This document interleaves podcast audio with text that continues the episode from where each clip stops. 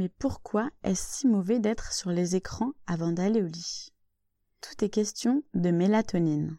L'hiver, lorsqu'on se lève, alors qu'il fait encore nuit, nous avons cette impression d'accomplir un effort surhumain et de mettre du temps à émerger. Le réveil paraît beaucoup plus difficile que les matins lumineux de printemps et d'été. Le soir, c'est le même scénario qui se produit et qui nous pousse à nous coucher plus tôt en hiver et veiller plus tard en été. Tous les soirs, l'hormone du sommeil, qu'on appelle mélatonine, prévient notre cerveau qu'il commence à faire nuit et qu'il va bientôt falloir dormir. Les signaux du cerveau sont flagrants.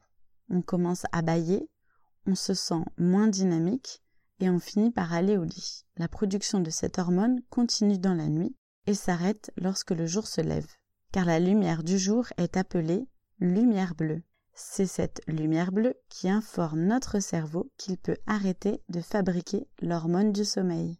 Mais la production de mélatonine peut s'arrêter bien plus tôt et à cause de nous. Et oui, nous la trompons avec nos tablettes, téléphones et ordinateurs qui eux aussi émettent, vous l'aurez deviné, de la lumière bleue. Et notre cerveau croit alors qu'il n'est pas l'heure d'aller au lit.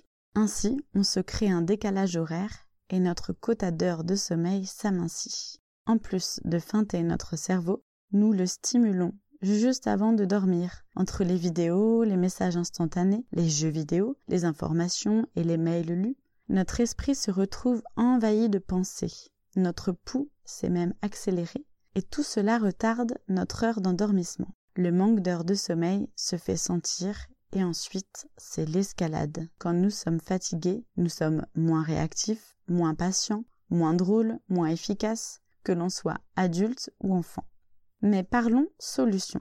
Vous respecterez à partir de maintenant votre sommeil, et donc une heure avant le coucher, interdiction d'aller sur un écran. Mais pour cela, vous devez préparer votre nouvelle habitude. Choisissez-vous un livre de chevet, un cahier de mots croisés, et pourquoi pas une infusion de plantes. Comme votre téléphone ne dort plus à vos côtés depuis déjà deux semaines, ce couvre-feu digital sera facile à mettre en place. Mais si cela vous paraît impossible à appliquer auprès de vous ou de vos enfants, vous pouvez opter pour des solutions plus drastiques, comme par exemple un bloqueur d'application ou un bloqueur d'écran. Vous pouvez aussi débrancher votre box Internet. Vous pouvez aussi paramétrer la rubrique temps d'écran dans votre smartphone et choisir de limiter en temps l'utilisation de certaines applications. Ou enfin, vous pouvez même basculer votre écran en noir et blanc. Vous mettrez bien évidemment votre téléphone sur mode avion pour être totalement coupé de toute interaction.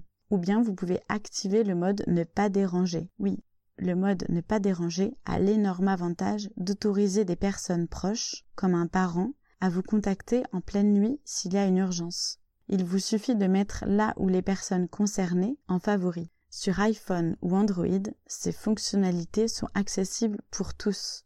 Encore une fois, plus d'excuses valables. Les podcasts de cette semaine vous ont donc aidé à revoir l'organisation de vos rituels du soir et, pour remplacer vos anciennes habitudes par de nouvelles déconnectées, voici le résumé des alternatives pour y remédier. Mettre un fond musical retardera l'envie d'aller sur les écrans. En cuisinant en famille, vous recréerez du lien avec le coffret Jumo Box, vous bannirez les écrans à table et vous avez désormais plusieurs idées de soirées familiales pour être ensemble. Et enfin, bannir une heure avant d'aller au lit les écrans vous aidera à retrouver votre quota d'heures de sommeil. Il existe plusieurs solutions pour ralentir les écrans le soir. C'est à vous de jongler, d'essayer, de tâtonner et de voir celles qui conviendront le mieux à vous et à votre famille.